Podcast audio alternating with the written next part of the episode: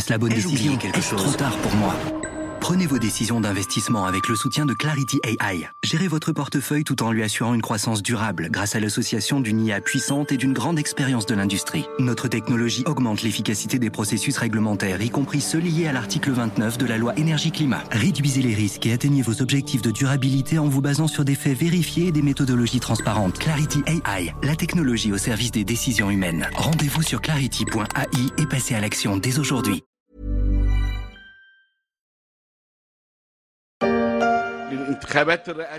En Égypte, le président Abdel Fattah el-Sisi remporte sa troisième élection présidentielle avec 89,6% des voix. Al-Sisi président, c'était il y a un peu plus d'un mois sur l'antenne d'Euronews, pas vraiment une surprise, malgré les difficultés économiques qui touchent l'un des pays les plus peuplés du continent africain. Et depuis sa réélection, le climat s'est même alourdi, avec le débordement mer Rouge de la guerre entre le Hamas et Israël.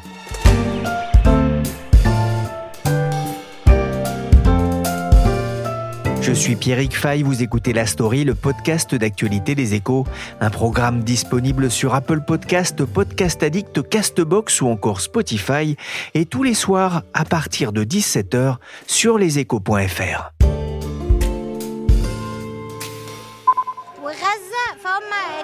En tant que peuple, nous refusons que les habitants de Gaza quittent leur terre. Il n'y a pas de terre alternative pour les Palestiniens.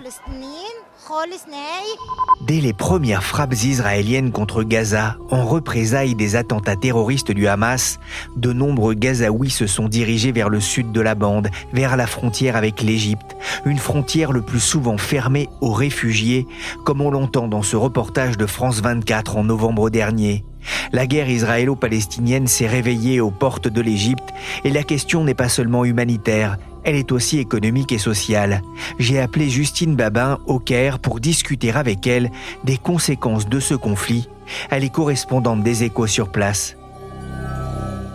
Bonjour Justine. Bonjour Pierrick. Alors d'abord, quelle est l'ambiance en Égypte presque quatre mois après les attentats du 7 octobre? Eh Il y a toujours un fort intérêt euh, pour euh, la guerre à Gaza. La population égyptienne, comme euh, dans beaucoup de pays arabes, est très pro-palestinienne. Donc on voit euh, des drapeaux palestiniens un peu partout, notamment sur les devantures des commerces pour euh, signaler qu'ils sont bien du bon côté dans cette guerre, puisqu'il y a eu aussi un, boycott qui s'est petit à petit mis en place, qui est appliqué, bon pas par tout le monde, mais par une partie des Égyptiens contre bah, les, les, produits de marques américaines notamment. La chaîne de restaurants euh, McDonald's euh, a par exemple déclaré une baisse de 70% de ses recettes euh, en octobre-novembre 2023 par rapport à l'année dernière. Dans certaines supérettes, on voit qu'il y a certains produits, par exemple des sodas de marque américaine, qui sont plus vendus. Il y a même des applications qui permettent de savoir quels sont les produits à boycotter ou non. Et puis aussi, il y a des initiatives solidaires qui ont été mises en place. Par exemple, une influenceuse égyptienne a lancé un, un projet d'envoi euh, de cartes SIM numériques vers Gaza, puisqu'on sait que le manque euh, de télécommunications est un des gros problèmes euh, pour la population civile sur place. Et puis pour les, réfugiés qui arrivent à traverser la frontière, il y a aussi parfois des, des petites initiatives particulières, des groupes WhatsApp de solidarité qui sont mis en place pour aider ces personnes à trouver des logements, collecter des vêtements, ce genre de choses. Ah, il y a une empathie euh, forte et effectivement, la guerre euh, s'est déplacée au sud de la bande de Gaza, Khan à quelques kilomètres de la frontière maintenant avec l'Égypte et la ville de Rafah. La situation humanitaire est décrite comme catastrophique.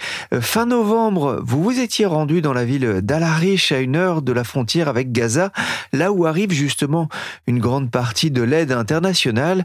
Comment ces réfugiés sont-ils accueillis sur place? Alors, il y a différents cas de figure. On sait qu'il y a environ 25 euh, 000 réfugiés qui sont des détenteurs de nationalité étrangère ou qui sont des binationaux qui ont été évacués euh, par euh, le poste de frontière de Rafah, qui est environ une heure de, de El Arish. Et pour ces personnes-là, notamment, c'était le cas des, des ressortissants français, aussi des personnes, certaines personnes détenant des titres de séjour en France, ils ont été directement envoyés vers ces pays d'origine par euh, leur ambassade après seulement quelques jours passés en Égypte, donc directement au Caire, et puis ensuite ils ont pris des vols. Après, il y a aussi le cas des blessés graves qui ont été évacués par Rafah, parce que l'Égypte s'était engagée à évacuer les cas les plus graves. En réalité, euh, assez peu de blessés ont été euh, évacués parce que le, conflit a fait plus de, de 60 000 blessés et pour l'instant, c'est euh, seulement environ 1400 blessés qui ont été évacués vers l'Égypte. Et donc chaque blessé est autorisé à peu près à être accompagné par une seule personne. Donc autant d'accompagnateurs ont traversé la frontière. Et dans leur cas, ils ont été évacués soit vers des hôpitaux dans le gouvernorat du Sinaï, mais aussi parfois vers le Caire c'est le cas par exemple des bébés prématurés euh, qui avaient été euh, évacués à la fin de l'année dernière. Donc ils sont traités en ce moment euh, dans l'hôpital de la nouvelle capitale administrative à côté du Caire. Et plutôt à La Riche, donc ça c'est quelque chose que j'ai constaté en allant sur place il y a quelques jours, les familles des blessés sont logées dans un quartier en périphérie de El qui ressemble un petit peu à un quartier HLM, enfin avec plein de barres d'immeubles et c'est euh, un quartier quand même ultra sécurisé, euh, donc avec de la police partout, des grosses voitures blindées euh, de police. Donc on ne sait pas vraiment s'ils sont là pour protéger les Palestiniens ou pour protéger les Égyptiens des Palestiniens. Mais il y a quand même un contexte sécuritaire assez important pour ces personnes-là. Et ensuite, euh, il y a aussi des ressortissants de nationalité égyptienne et même des Palestiniens qui ont été évacués. Et ça, on ne sait pas exactement quel est le, nombre, mais on voit que régulièrement, il y a d'autres listes euh, de personnes autorisées à passer la frontière qui sont publiées par euh, différentes autorités au poste frontière de Rafah. Et on sait notamment qu'aujourd'hui, pour les personnes qui disposent de sommes importantes en dollars, c'est-à-dire très peu de Gazaouis, on peut se faire évacuer en payant des intermédiaires. Certaines sociétés qui, sur les réseaux sociaux, vendent leurs services pour disposer d'un service d'évacuation euh, VIP à travers le poste frontière de Rafah. Mais d'après des personnes à qui j'ai pu parler, c'est très cher, donc c'est plusieurs milliers d'euros, ça peut aller jusqu'à 10 000 euh, euros. Et bon, les Égyptiens nient euh, complètement l'existence de ce type de service, bien sûr. Ouais, la frontière reste relativement hermétique hein, pour euh, les Gazaouis qui sont toujours euh, coincés euh, dans la bande de Gaza. Il y a de l'aide internationale, vous en parlez régulièrement dans vos articles, hein, notamment venus des pays occidentaux, de la France notamment. La France qui n'a pas seulement dépêché des vivres ces dernières semaines, elle avait aussi envoyé à, à la Riche un navire, le Dixmude. Quelle était sa mission? Effectivement, elle avait envoyé son porte-hélicoptère, le Dixmude, qui a avec lui apporté un peu de fret humanitaire, mais surtout qui était destiné à prendre en charge une partie des blessés euh, évacués depuis la bande de Gaza sur euh, donc des cas présélectionnés par euh, le ministère de la Santé égyptien. Et donc à bord de ce bateau, il y avait effectivement déjà des capacités médicales préexistantes, mais ces capacités ont été étendues pour avoir au total à disposition un hôpital de 800 mètres carrés avec deux blocs opératoires, des laboratoires d'analyse, et voilà, environ 120 blessés, euh, des blessés graves, souvent qui sont restés plus d'un mois, ont été soignés à bord du Dixmude.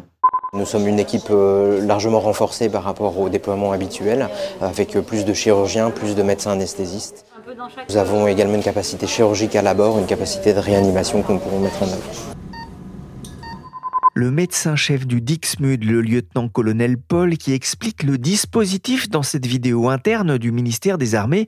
Justine, vous êtes montée à bord, qu'avez-vous vu? On a pu euh, visiter donc les différentes installations.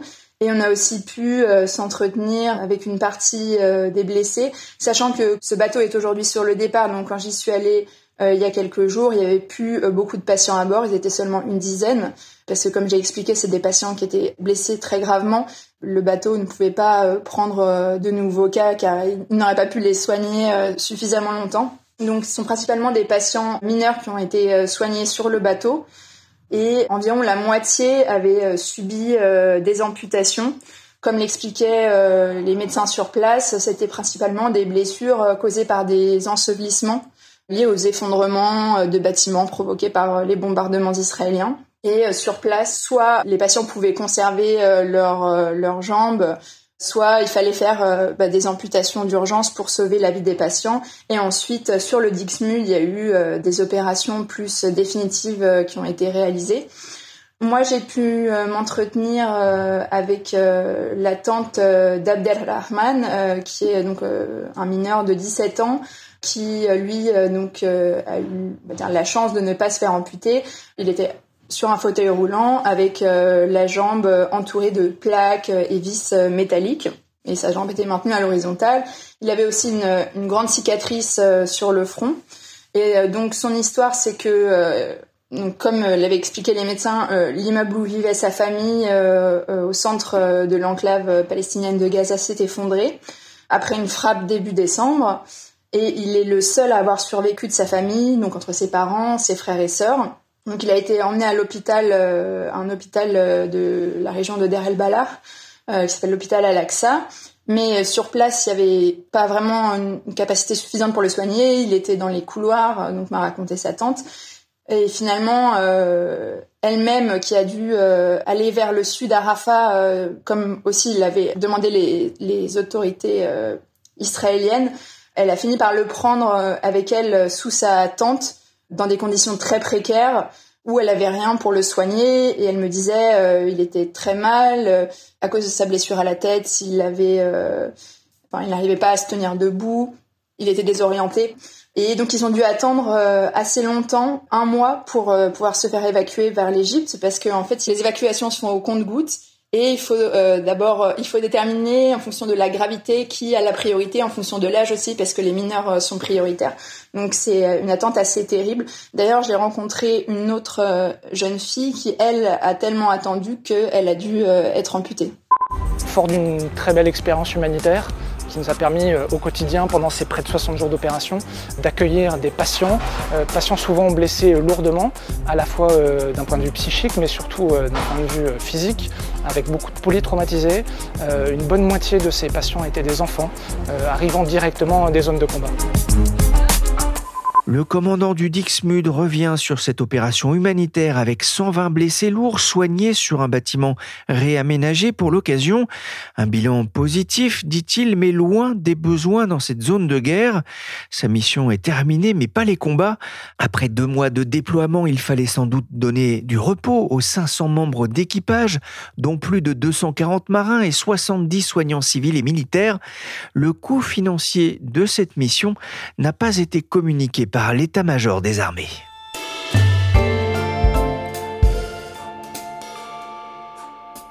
L'autre grand titre de cet après-midi, c'est ce nouvel accord de cessez-le-feu euh, qui a donc été euh, remis au Hamas. Ismaël Haniyeh a fait savoir depuis euh, le Qatar où il réside qu'il a reçu une proposition et qu'il va se rendre au Caire pour en discuter. Le chef du mouvement islamiste rappelle son principal objectif, mettre fin à l'offensive militaire israélienne sur la bande de Gaza. L'offensive israélienne à Gaza se poursuit avec toujours des bombardements, un coût humain insupportable, même si euh, les espoirs d'un nouveau cessez-le-feu augmentent. Euh, la solution diplomatique avance aussi à, tout petit pas. L'Europe et les États-Unis plaident en faveur d'une solution à deux États. Quelle est la position de l'Égypte? L'Égypte euh, plaide également pour une solution à deux États sur la base des frontières d'avant 1967, c'est-à-dire avec la Cisjordanie la bande de Gaza et Jérusalem-Est, euh, dont la vieille ville.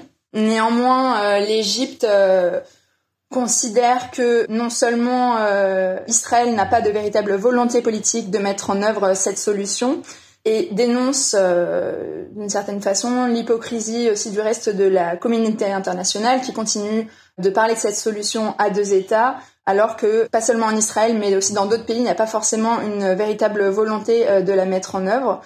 Euh, et puis de son côté, l'Égypte euh, essaie de son côté de participer aux négociations euh, de paix avec le Qatar, puisqu'elle joue traditionnellement un rôle de médiateur entre Israël et le Hamas. Elle avait proposé un plan pour mettre fin à la guerre en décembre, mais ce n'avait finalement pas abouti, puisqu'on se rappelle que ça s'est soldé début janvier par l'assassinat d'un des leaders du Hamas, Salih el-Haroui, dans la banlieue sud de Beyrouth. La guerre entre Israël et le Hamas provoque aussi des tensions dans la région avec le Hezbollah au Liban, même si la situation ne dégénère pas. En revanche, les rebelles outils au Yémen menacent toujours le trafic maritime dans le détroit de Bab el-Mandeb depuis maintenant plusieurs semaines. Est-ce que vous avez déjà constaté un impact pour l'Égypte? Alors l'impact est considérable. Il faut rappeler que le canal de Suez est la troisième source de revenus euh, de l'Égypte derrière les envois de fonds de la diaspora et le tourisme. Donc ça représentait des revenus de 10 milliards de dollars en 2023. Et au départ, l'impact était plutôt euh, limité, comme euh, me l'a expliqué une responsable communication du canal de Suez. Donc, on rappelle que la crise a commencé le 19 novembre euh, par la saisie d'un premier navire par les Houthis. donc, en décembre, le nombre de navires transitant par le canal de Suez n'a baissé que de moins de 3% et le trafic de marchandises a baissé de 9%. Mais la croissance des ciblages de navires transitant par la mer Rouge et l'annonce de plusieurs compagnies maritimes de la suspension Total ou partiel du transit de leur navire via le canal de Suez a aggravé la crise euh, en début d'année. Et depuis début 2024, euh, le nombre de navires transitant par le canal de Suez a diminué de 33% et euh, le trafic de marchandises a diminué de 44%. Donc c'est considérable. Et l'Égypte, malgré tout, soucieuse de se tenir à distance du conflit dans la bande de Gaza, n'a pas souhaité participer à la coalition militaire lancée en décembre par les États-Unis pour contrer les attaques outils, donc l'initiative Gardien de la Prospérité, mais préfère pour l'instant privilégier la voie diplomatique. Et l'autorité du canal de Suez, elle, faute de pouvoir euh, faire autre chose pour l'instant, maintient des contacts réguliers euh, avec les compagnies de transport maritime et rappelle qu'elle propose différents services euh, d'entretien et de réparation des navires, notamment en cas d'incendie, ainsi que des services d'ambulance. Ah, des recettes en moins pour les autorités égyptiennes, des recettes en dollars surtout. C'est un coup dur, Justine, alors que l'Égypte traverse une crise économique grave. Effectivement, l'Égypte était déjà plongée dans une crise économique depuis le début de la guerre en Ukraine euh, et ses conséquences, en particulier une crise de liquidité, et avait euh, fait appel euh, au FMI.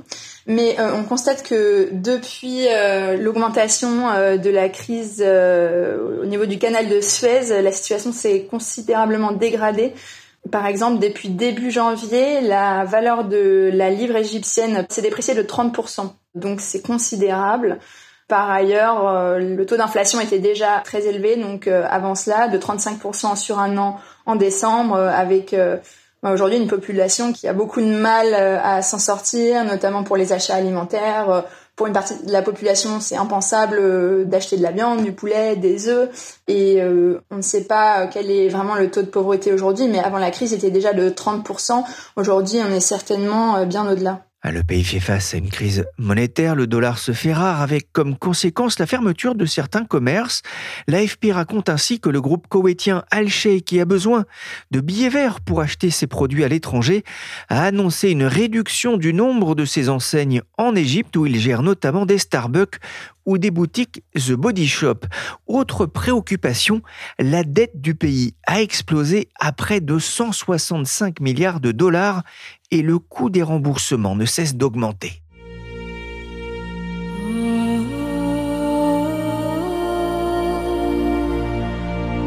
L'Égypte a lancé il y a quelque temps une campagne d'influence avec des youtubeurs et des instagrammeurs sur le thème Expérience Égypte dont celle-ci diffusée il y a un mois à peine. Or, la montée des tensions dans la région pourrait aussi affecter euh, le tourisme, autre source de recettes pour le pays. Les effets sont-ils déjà visibles? Officiellement, l'impact est limité pour l'instant. D'ailleurs, l'Égypte euh, s'est félicitée euh, en 2023 d'avoir atteint un record de 15 millions de touristes. C'était euh, un record qui a été visé par le ministre du Tourisme déjà depuis plusieurs mois et ça avait été mentionné dans, dans un article qu'on avait publié dans les échos. Mais on peut imaginer qu'il y a quand même un certain impact parce que la majeure partie du tourisme en Égypte est du tourisme balnéaire et notamment donc sur la côte de la mer Rouge et euh, dans le Sinaï, donc qui est quand même très proche euh, du, conflit. Et puis euh, il y avait aussi des touristes israéliens qui aimaient beaucoup passer leurs vacances dans le Sinaï, donc ils étaient environ 600 000 en 2022 parce qu'ils n'avaient pas besoin notamment de visa pour rentrer en Égypte par la frontière terrestre. Et puis un nombre un peu moins important, 40 euh, 000 touristes qui ont voyagé en 2022 dans le reste du pays, souvent euh, avec euh, escorte policière. Donc évidemment, ces touristes ont complètement déserté le Sinaï égyptien. Le pays est aujourd'hui pénalisé en fait par les deux guerres qui préoccupent le plus le monde occidental, Gaza mais aussi l'Ukraine. Effectivement, comme on l'a dit plus tôt, euh, c'est la guerre en Ukraine euh, qui a constitué en quelque sorte l'élément déclencheur de la crise de liquidité en Égypte. Pour continuer sur le tourisme, euh, il avait été affecté également par la guerre en Ukraine, parce qu'une partie de la clientèle du tourisme balnéaire en mer Rouge, ce sont les Russes et les Ukrainiens. Mais ça a aussi posé notamment un problème pour euh, l'approvisionnement euh, en céréales de l'Égypte, qui est très dépendante de ces importations. Parce qu'on rappelle que l'Égypte est un pays principalement désertique et la population et les terres agricoles se concentrent sur 7% du territoire avec des ressources en eau limitées. Et donc l'Égypte importe 40% de ses besoins alimentaires, en particulier en blé, dont elle est le premier importateur mondial. Et 80% de ses importations euh, de blé dépendaient de la mer Noire. Donc euh, effectivement, euh, la flambée des prix dans les, premiers mois de la guerre en Ukraine, qui s'est aujourd'hui un peu calmée, a, causé d'importants dommages en Égypte, qui fait face en même temps a d'importantes difficultés à, à, nourrir sa population de 106 millions d'habitants qui dépendent en grande partie du pain subventionné pour se nourrir. Et ça, c'est l'un des autres euh, défis euh, du président Sisi, avec cette population qui croît de 1,5 million de personnes par an et que deux tiers des 106 millions d'habitants égyptiens ont moins de 30 ans. L'enjeu est important pour le président égyptien Abdel Fattah al-Sisi, qui a récemment expliqué dans un discours que l'État dépensait 3 milliards de dollars par mois pour des produits de base tels que la nourriture et l'énergie. Nous fournissons des services au peuple égyptien en livres égyptiennes et nous devons les payer en dollars. De quoi relancer la spéculation sur une nouvelle dévaluation de la livre égyptienne. Ce serait la quatrième depuis le début de la guerre en Ukraine. Merci Justine Babin, correspondante des échos en Égypte. Vous pouvez retrouver ses enquêtes et reportages sur leséchos.fr. Et pour profiter de toute la richesse de l'actualité traitée par la rédaction, abonnez-vous. La story s'est terminée pour aujourd'hui. Cet épisode a été réalisé par Willy Gann, chargé de production et d'édition Michel Varnet.